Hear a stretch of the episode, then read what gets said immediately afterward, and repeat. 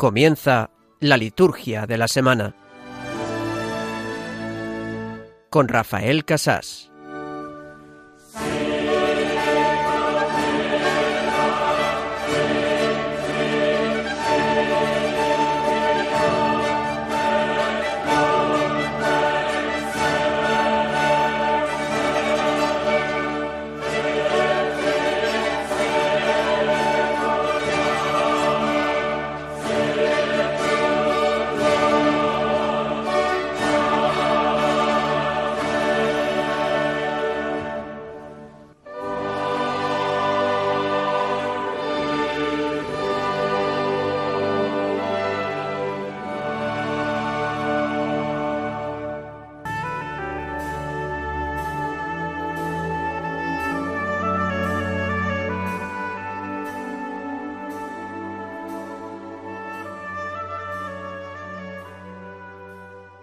Oh Dios, protector de los que en ti esperan, y sin el que nada es fuerte ni santo.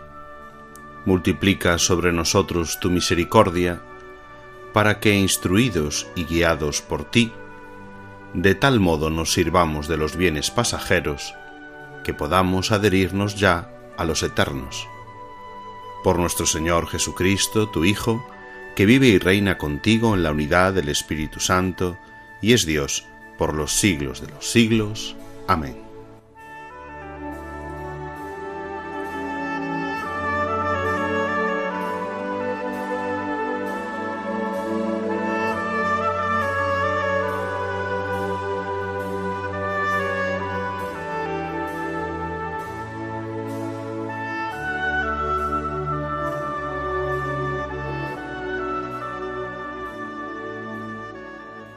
Los bienes pasajeros y los bienes eternos.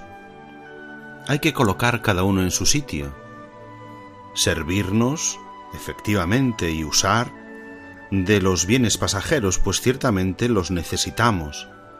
Necesitamos un vestido, una comida, una casa en la que vivir. Pero poner nuestro corazón en ellos, eso es distinto. Acabamos de rezar que debemos servirnos de los bienes pasajeros, pero no amarlos. Amar los bienes eternos. Poner nuestro corazón en lo que de verdad importa, que son esos bienes del cielo en los que no entra la carcoma, ni nada los destruye. Necesitamos verdaderamente amar los bienes eternos. Así colocamos cada uno en su sitio. Esa es nuestra correcta oración, nuestra forma de pedir a Dios, con fe y con rectitud de intención. Enséñanos a orar. Le diremos en el Evangelio como le dijeron los discípulos, Tú que eres fuerte, tú que eres santo, tú que tienes misericordia, instruyenos, guíanos en nuestra oración, para saber pedir como de verdad nos conviene.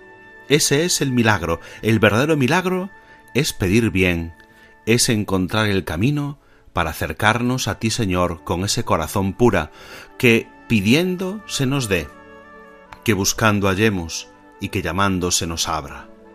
Pues tú nos lo has prometido.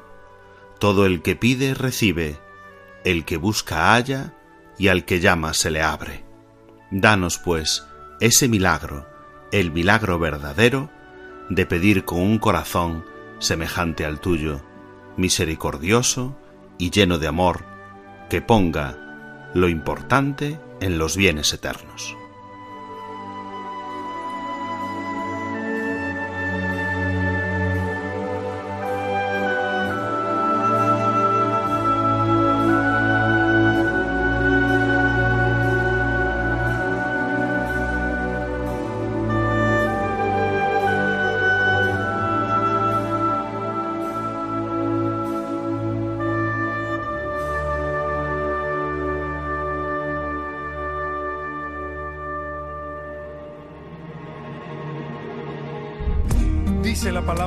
En Mateo 7:7, que pide, se le dará, quien busca, encontrará.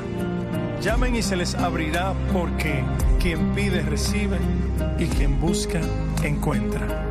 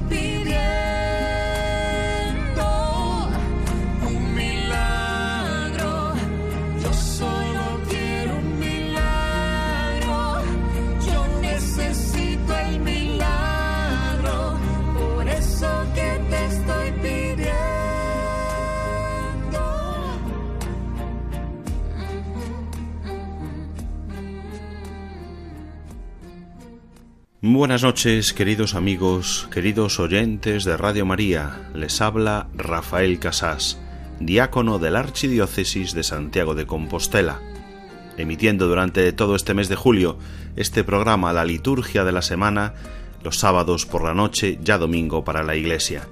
Normalmente lo hago desde La Coruña, pero llevo ya unos días aquí en Santiago preparando las fiestas del apóstol y la peregrinación europea de jóvenes, así que hoy emitiendo desde Santiago de Compostela en nombre de la Delegación de Liturgia de nuestra Archidiócesis Compostelana. Esta noche de sábado, que como ya decimos es domingo para la liturgia de la Iglesia, domingo decimosexto del tiempo ordinario, lo hacemos en continuidad con los demás compañeros que dirigen este programa, la liturgia de la semana, en el cual tenemos la intención de conocer más la liturgia para amar más a Dios a través de ella. Glorificación de Dios y santificación de los hombres, eso es principalmente la liturgia. Les comento el sumario del programa de hoy. En primer lugar, tenemos siempre el comentario de las claves teológicas de las lecturas de este domingo decimoséptimo del tiempo ordinario en esta ocasión. Lo haremos con el biblista Ricardo Sanjurjo Otero, sacerdote de mi diócesis de Santiago de Compostela. La segunda parte del programa es siempre el comentario al calendario litúrgico de la semana, es decir, repasar cada uno de los días con su categoría litúrgica, si son ferias, si tienen alguna memoria, si son fiestas o solemnidades. Básicamente, ya les digo, estas semanas serán ferias de la decimoséptima semana del tiempo ordinario. Tenemos, eso sí, el lunes una solemnidad para toda la Iglesia, en España además fiesta de precepto, solemnidad del apóstol Santiago. Otros días señalaremos las solemnidades y fiestas para algunas diócesis y congregaciones religiosas presentes en nuestro país. Y en tercer lugar, el tercer apartado de nuestro programa es siempre el tema de formación litúrgica.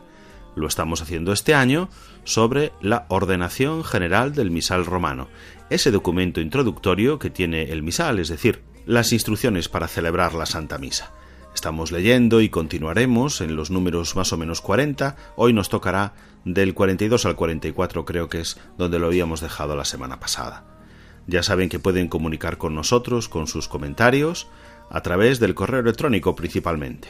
La liturgia de la semana 1 radiomaria.es. También a través de las redes sociales. Pueden contactarnos a través de Facebook en Radio María España y en Twitter arroba Radio María Spain. Pueden dejar sus comentarios con el hashtag Liturgia Semana. Así comenzamos, pues, este programa del sábado noche, que ya es domingo para la Iglesia, del domingo decimoséptimo del tiempo ordinario, pidiendo a imagen de lo que nos dice el Evangelio, y por eso seguimos pidiendo, pidiendo con fe el milagro.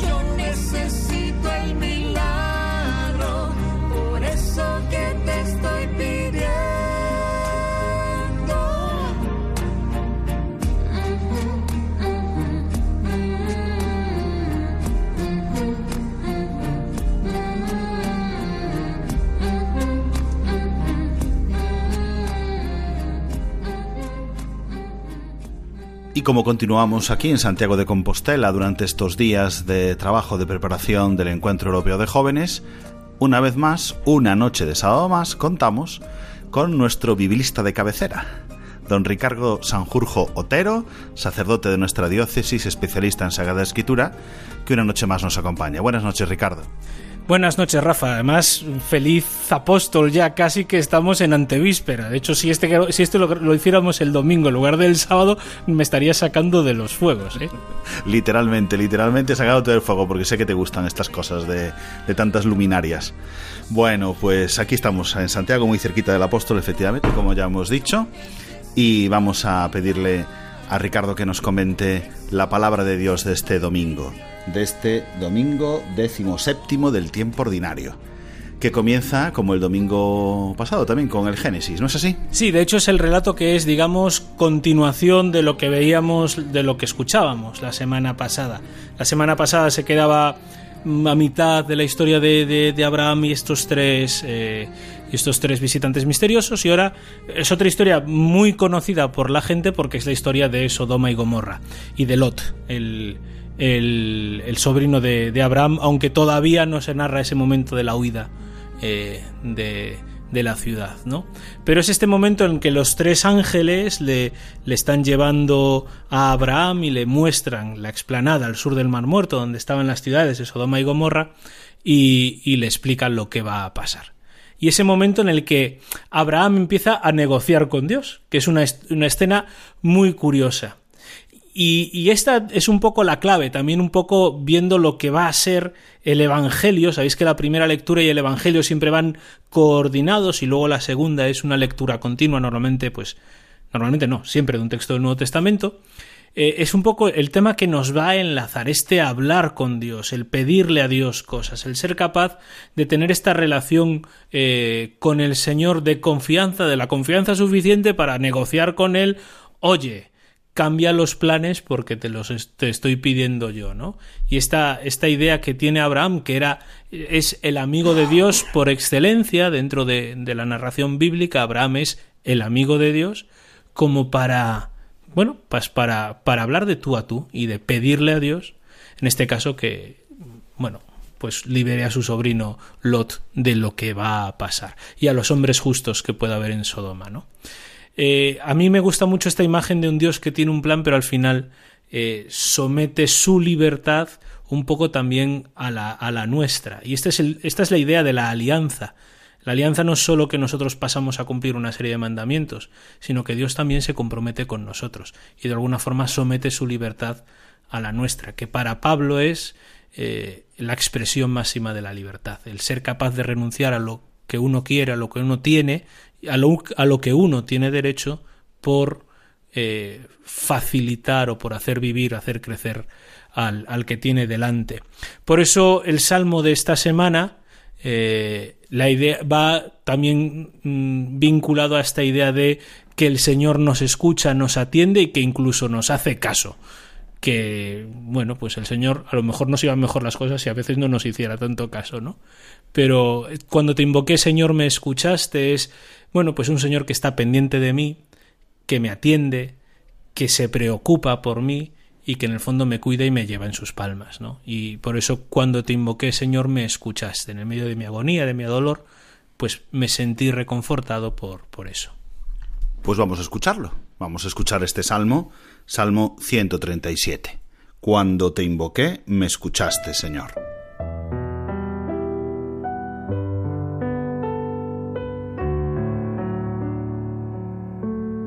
Me escuchaste,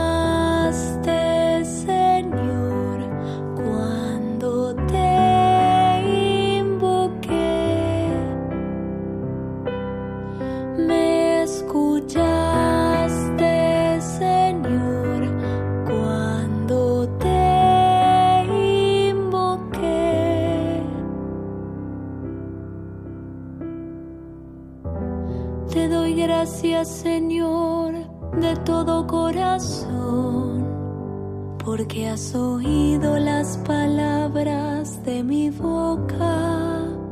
Te cantaré en presencia de los ángeles, me postraré ante tu santo templo.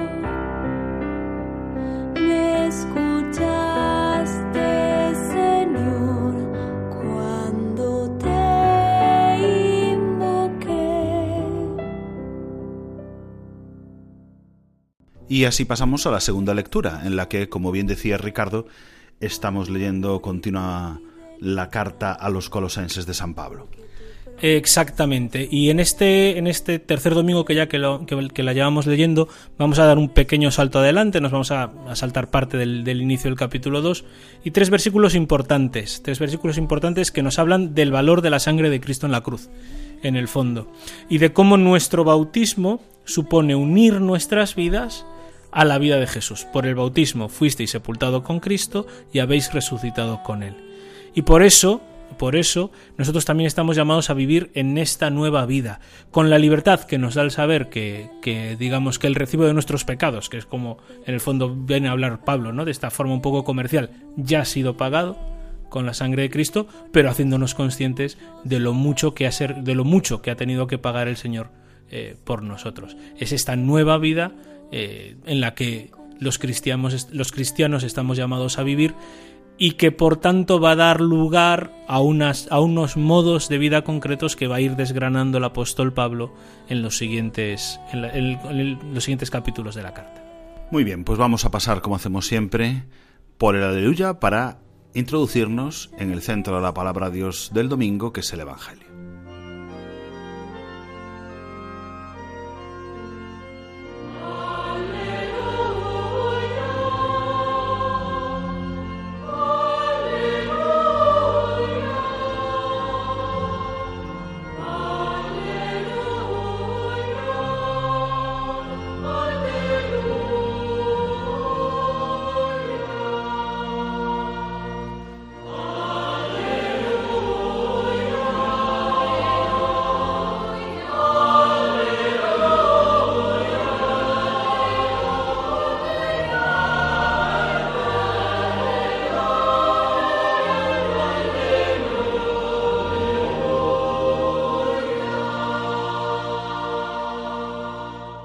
Una vez que estaba Jesús orando en cierto lugar, cuando terminó, uno de sus discípulos le dijo, Señor, enséñanos a orar, como Juan enseñó a sus discípulos.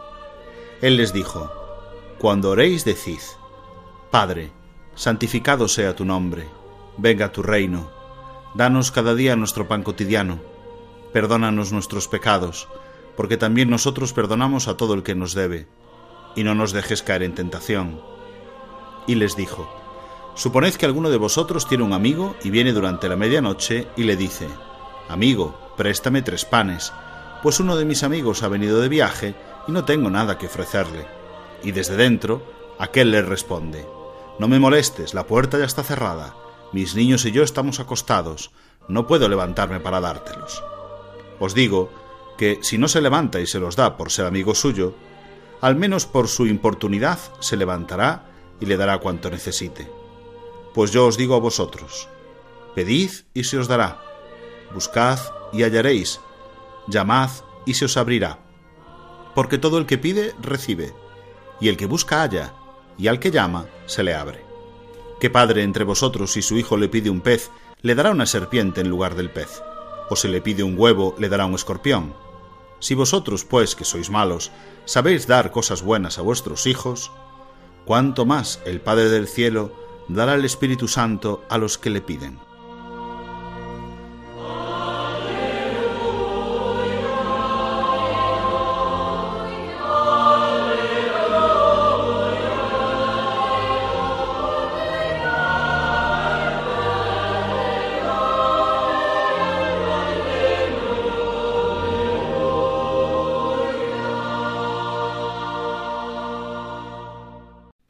Evangelio de este domingo eh, nos narra la, la, gran oración. De labios de Jesús solamente hemos aprendido una oración, que es el Padre Nuestro. Sabemos muchísimas oraciones, algunas que entresacamos de la Escritura o que a través de, la, de los siglos en la tradición de la Iglesia se han ido forjando distintas oraciones o oraciones que han compuesto santos. Todas tienen mucho valor, pero la única que hemos aprendido de labios de Jesús es el Padre nuestro. Y eso es algo impresionante, porque yo creo que no somos lo suficientemente conscientes de que esta oración la hemos aprendido de él. Los discípulos le dicen, Maestro, enséñanos a orar. Y para enseñarnos a orar, Jesús enseña la oración del Padre nuestro. Con respecto a esta oración, tres ideas que a lo mejor es bueno resaltar. La primera es cómo tratar a Dios. Jesús nos dice que lo tratemos como Padre no, no nos invita a que lo tratemos de una manera distinta, sino que lo tratemos con la confianza en la cual tratamos a un Padre, a un Padre bueno, un Padre misericordioso, a un Padre que no solamente nos ha creado, sino que se las ha ingeniado para iniciar este camino de redención y de salvación con cada uno de nosotros. Luego lo segundo, el Padre Nuestro está lleno de peticiones. Son peticiones encadenadas, constantes además. Santificado sea tu nombre, venga a tu reino, danos nuestro pan, perdona nuestros pecados, no nos dejes caer en tentación. O sea, son continuas peticiones que hacemos a Dios. ¿Por qué cuando Jesús nos enseña a rezar, nos enseña a rezar mediante peticiones? Pues porque en el fondo sabemos que todo depende de Dios y que nosotros pues somos unos pobres hombres.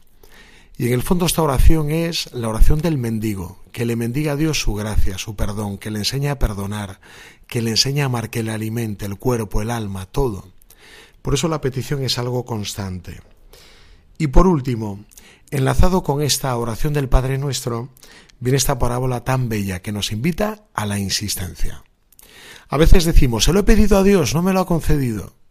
Pero Jesús dice, insiste, insiste, como el amigo inoportuno, la importancia de insistir una y otra vez, continuamente. Enseguida nos cansamos. Vivimos en una generación que queremos todo ya, ahora, al instante, al momento, este tiempo de la instantaneidad. Sin embargo, Jesús nos enseña a pedir, a pedir con insistencia, con paciencia que llamaríamos histórica, que es la paciencia que tiene Dios con cada uno de nosotros.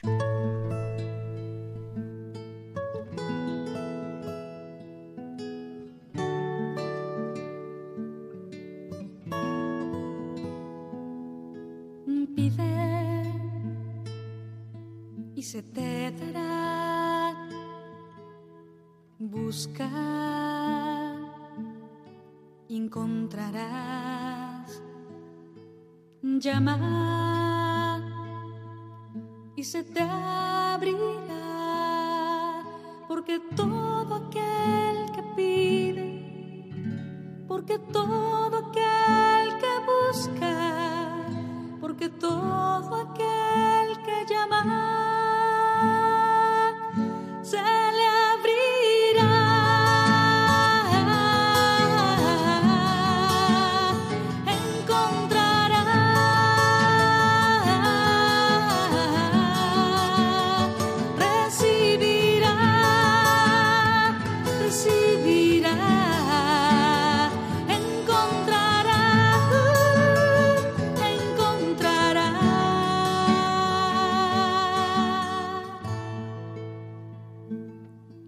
de entre ustedes?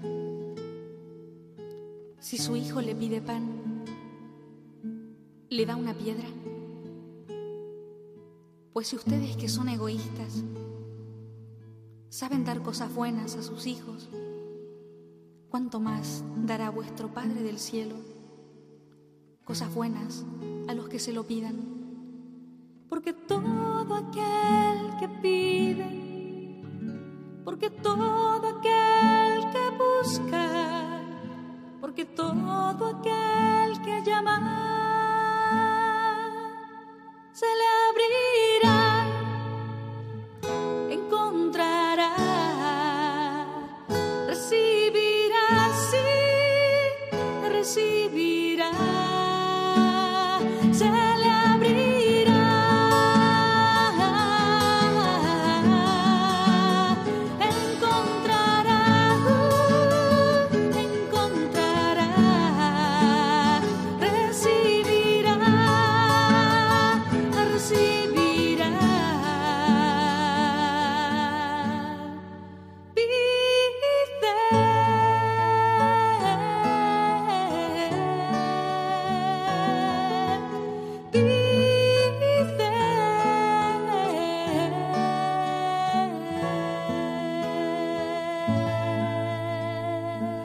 Con el eco del Evangelio de este domingo, pide y se te dará, en la voz de la hermana Glenda, pasamos a la segunda parte de nuestro programa, que es siempre el comentario de la categoría litúrgica de los días de esta, que esta vez es decimoséptima semana del tiempo ordinario, que comienza ya, que ya ha comenzado en esta tarde.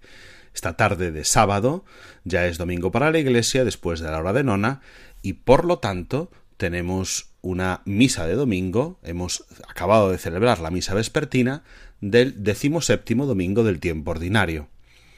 Mañana también, durante todo el día, día 24, será domingo decimoséptimo del tiempo ordinario con una misa de domingo con las características normales que ya hemos descrito de los domingos del tiempo ordinario.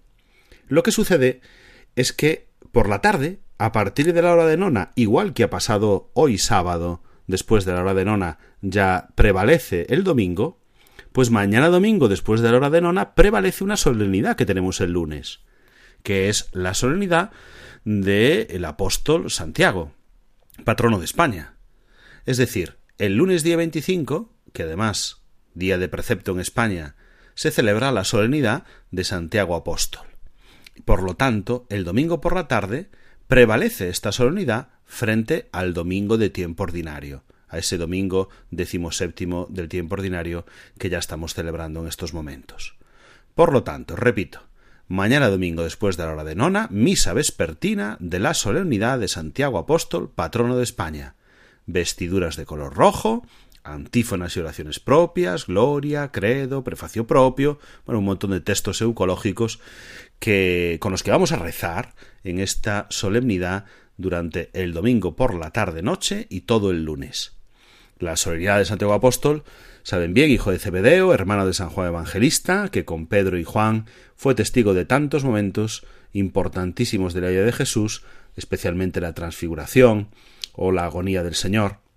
También él fue el primero de los apóstoles que recibió la corona del martirio, pues fue decapitado poco antes de la fiesta de Pascua por Herodes Agripa. Apóstol y primer apóstol mártir. Por lo tanto, durante todo el lunes lo celebraremos de una manera muy muy especial. En mi diócesis, como se pueden imaginar, se celebra pues de una manera muy especial. Vamos con el siguiente día, el martes, día 26. Tenemos una memoria obligatoria que es la de los santos Joaquín y Ana, los padres de la bienaventurada Virgen María. Es decir, es un día ferial de esta decimoséptima semana del tiempo ordinario, pero con una memoria, con un recuerdo especial de estos santos Joaquín y Ana. Además, es una jornada eh, declarada pontificia, eh, especial, mundial, de los abuelos y de las personas mayores. En alusión a estos santos, se celebra la Jornada Mundial de los Abuelos y Personas Mayores. Por lo tanto, alguna alusión también tendremos en la munición de entrada, en la homilía y quizás una intención en las peticiones. Además, estos, santos se celebran como solemnidad, santos Joaquín y Ana, en Tudela ciudad. Y también se celebra como solemnidad Santa Ana, especialmente en Canarias, Las Palmas, y lo celebran también las hermanas de la Caridad de Santa Ana. Eso es el martes día 26. Vamos al miércoles. El miércoles día 27 es un día de feria. Uno de esos días de feria por la semana se refiere, pues de esos que tenemos mucha, mucha facilidad para escoger formularios diversos. Muchos tipos de formularios para nuestra oración universal de la Iglesia misas votivas, misas por diversas necesidades, tenemos muchísima facilidad para escoger la memoria de cualquier santo que sea de devoción en la comunidad que esté celebrando, es decir, un día de feria propiamente dicho del tiempo ordinario. Además, Segorbe Castellón, en la propia ciudad de Castellón, celebra la solemnidad de San Cristóbal Mártir. También lo hace Tenerife. San Cristóbal Mártir también se celebra de una manera especial en esta diócesis y la obra misionera de Jesús y María celebra la fiesta de la Beata María del Pilar Izquierdo Albero Virgen. Eso es el miércoles y vamos ya con el jueves, día 28, otro día ferial, como hemos dicho, igual que el miércoles. Solemnidades y fiestas especiales.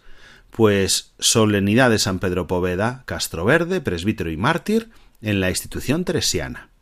Y la fiesta de Santa Catalina Tomás, Virgen, en Mallorca y en los canónigos regulares de Letrán. Los bezarramitas celebran la fiesta de la Bienaventurada Virgen María de Bezarrán. Eso jueves día 28. Avanzamos un día más y nos vamos al viernes día 29. Tenemos una un día ferial con una memoria obligatoria, la de Santa Marta, que se une a Marta se une a María y Lázaro, los amigos del Señor, como fiesta para los religiosos reparadores. Pero propiamente, para toda la Iglesia, se celebra la memoria obligatoria de Santa Marta, el viernes día 29. Nos queda el último día de la semana, el sábado. El sábado, hasta la hora de nona, es un día ferial con alguna memoria, con alguna posibilidad de hacer misa de sábado, la memoria de Santa María en sábado, por ejemplo, otras misas de la Virgen María. Pero además tenemos en San Sebastián la fiesta de la dedicación de la iglesia catedral, para toda la diócesis fiesta, en la catedral solemnidad. Todas las parroquias, ya hemos hablado de esta fiesta tan importante en los calendarios litúrgicos propios de cada diócesis, es una fiesta importante el día que se celebra el aniversario de la dedicación de la iglesia catedral. Por eso se celebra como fiesta en todas las parroquias de cada diócesis. Y, obviamente, en la catedral como solemnidad. Una celebración muy hermosa en la que todas las iglesias se reúnen con la iglesia madre, la catedral, para celebrar. Así termina esta semana, la semana decimoséptima del tiempo ordinario, en la que, además de ver todas estas ferias, memorias, recordamos de una manera especial la solemnidad que tenemos en el comienzo de la semana, en el lunes, para toda la Iglesia. Especialmente en España, pues como patrono que es nuestro, el apóstol Santiago. Vamos pues a pasar a la última parte de nuestro programa, escuchando el himno del apóstol Santiago, para celebrar así todos juntos esta solemnidad tan importante.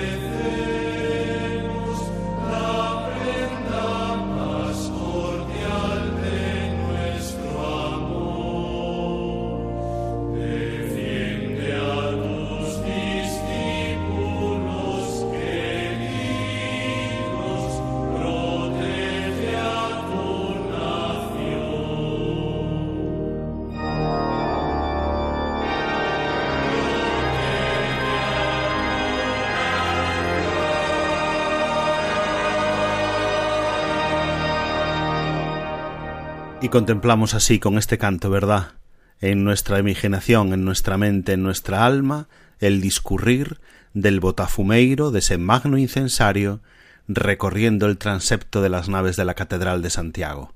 Seguro que muchos de ustedes han participado en la Eucaristía y cantado este himno presenciando precisamente la incensación, el incienso que sube nuestra oración hasta Cristo, hasta el altar del cielo, de manos del apóstol, en este caso intercesor nuestro. Y este canto nos lleva a la última parte del programa de hoy. Estos últimos diez minutos los vamos a dedicar, como hacemos siempre, al tema de formación, la formación litúrgica siguiendo la ordenación general del misal romano en cada uno de sus números, que vamos leyendo en distintas ocasiones, ayudados por otros liturgistas, el sábado pasado por uno de los organistas de nuestra diócesis, hoy no tengo invitado aquí, así que les comentaré yo estos números que nos corresponden para hoy.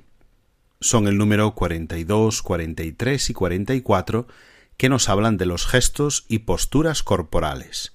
Voy a leerles uno por uno y lo vamos comentando. El número 42.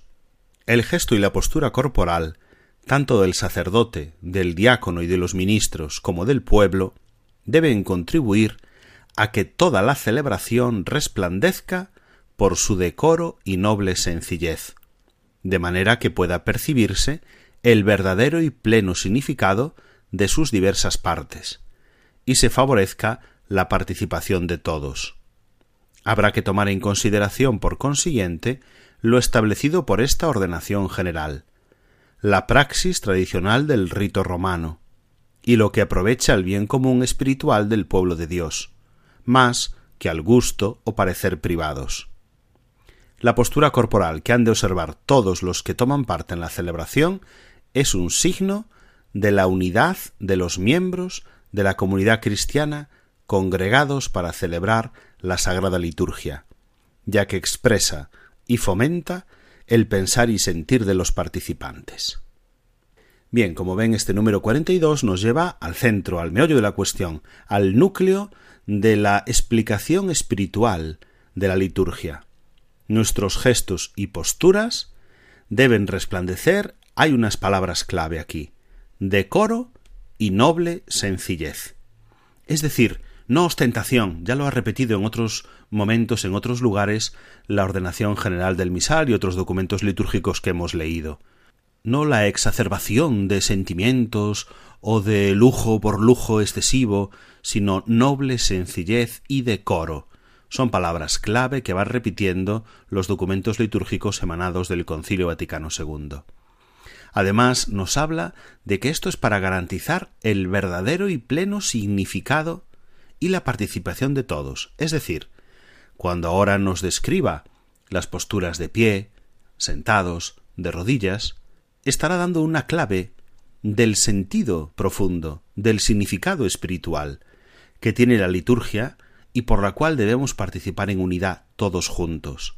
Por eso recalca en este número, como acabamos de escuchar, que está por encima la praxis tradicional del rito romano, las normas de esta ordenación general, el bien espiritual del todo pueblo de Dios, más que nuestro gusto personal, nuestro parecer privado. Debemos dejar paso a la unidad de toda la Iglesia y a lo que la Iglesia nos pide a través de sus normas. Ser dóciles y obedientes significa también caminar en unidad.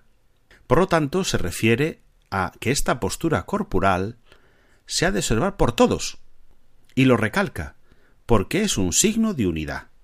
No cabría que cada uno de nosotros nos levantásemos, nos sentásemos, nos arrodillásemos en momentos distintos, porque nosotros estamos sintiendo en ese momento un especial sentimiento de adoración, de penitencia.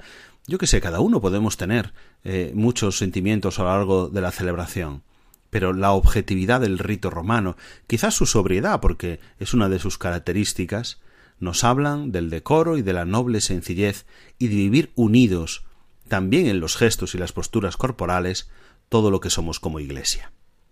Bien, vamos al número 43, que también simplemente leyéndolo se entiende muy bien.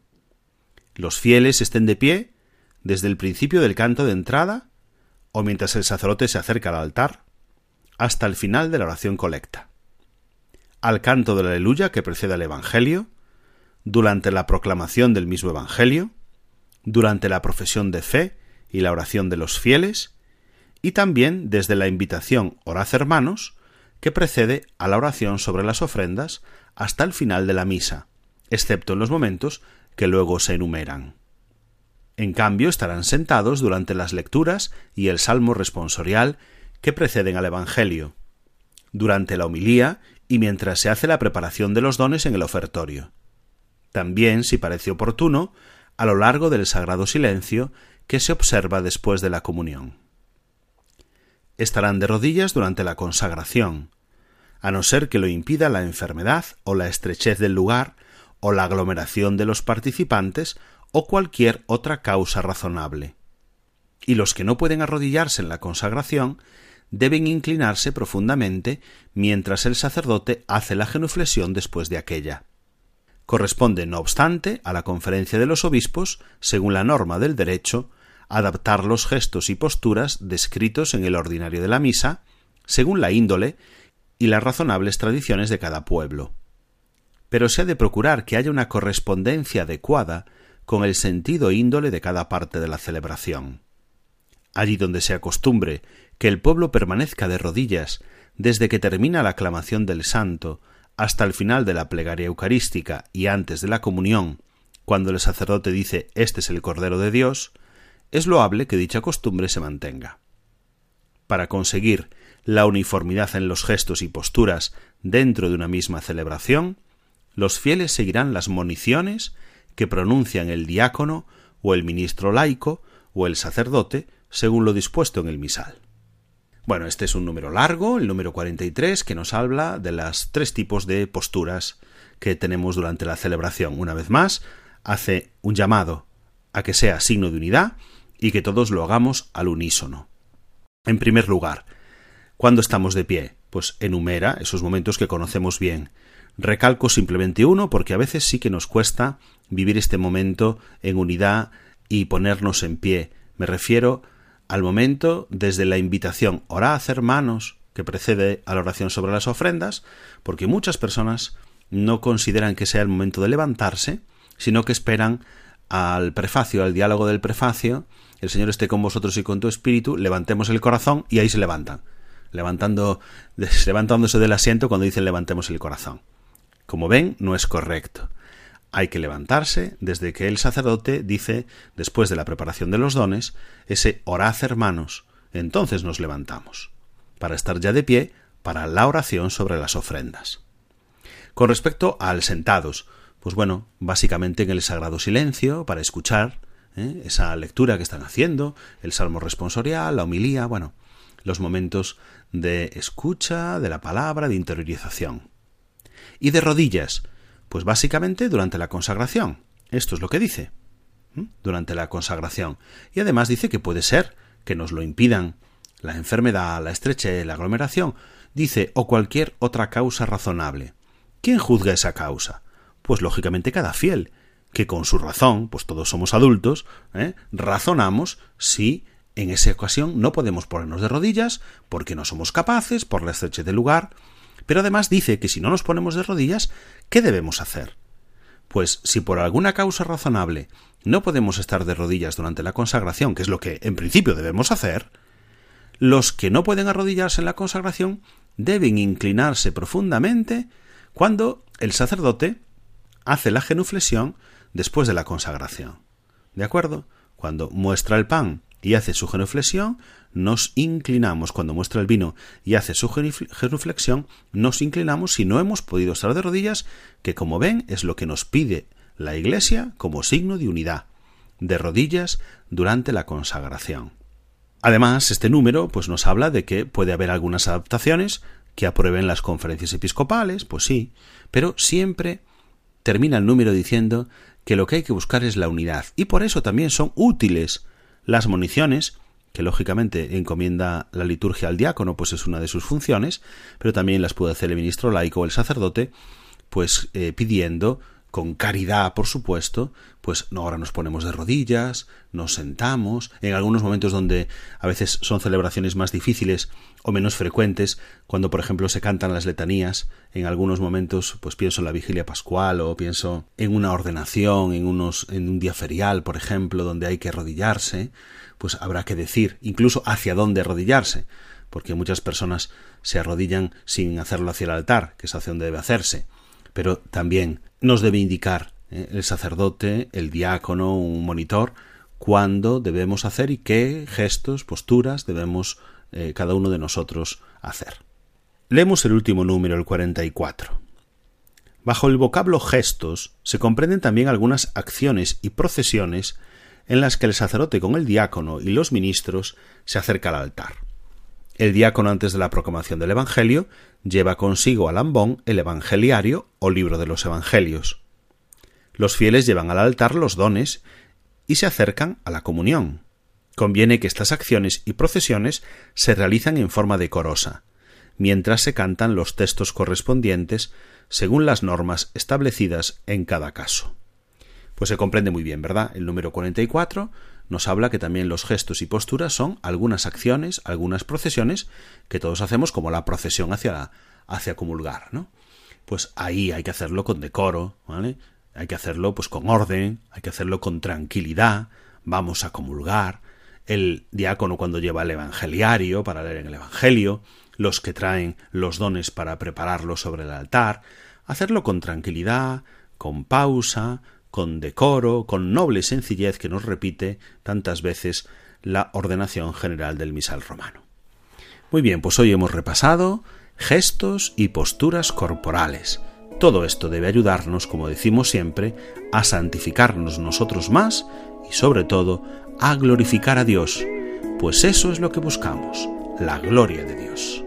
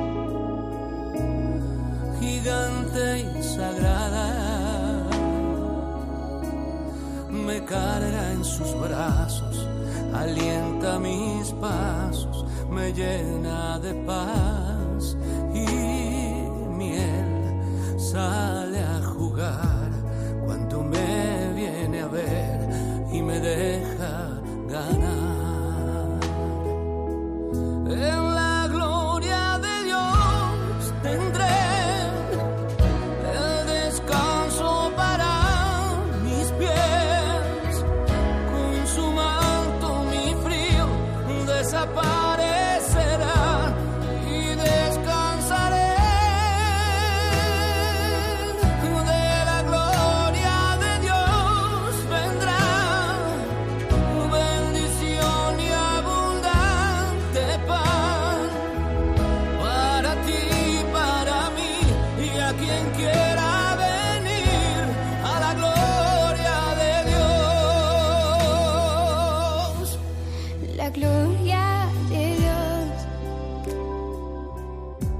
Y así nos despedimos, queridos oyentes de Radio María, contemplando la gloria de Dios. Pues hemos agotado ya el tiempo de nuestro programa, la liturgia de la semana, y les damos las gracias por su atención. Además, les anunciamos que volveremos el próximo sábado con otra edición de nuestro programa, la liturgia de la semana. Ahora les dejamos con los servicios informativos de Radio María, con toda la actualidad de España, del mundo y de la Iglesia. Les abrazo en el Señor y les deseo un feliz domingo. Muchas gracias y buenas noches de parte de su amigo, el diácono Rafael Casas.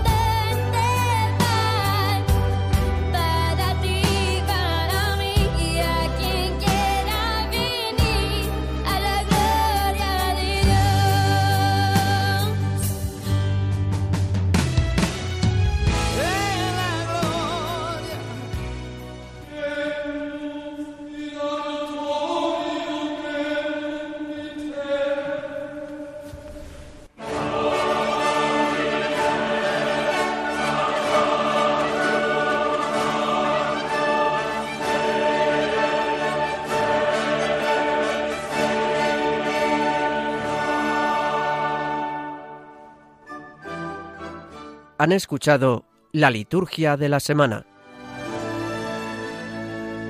con Rafael Casás.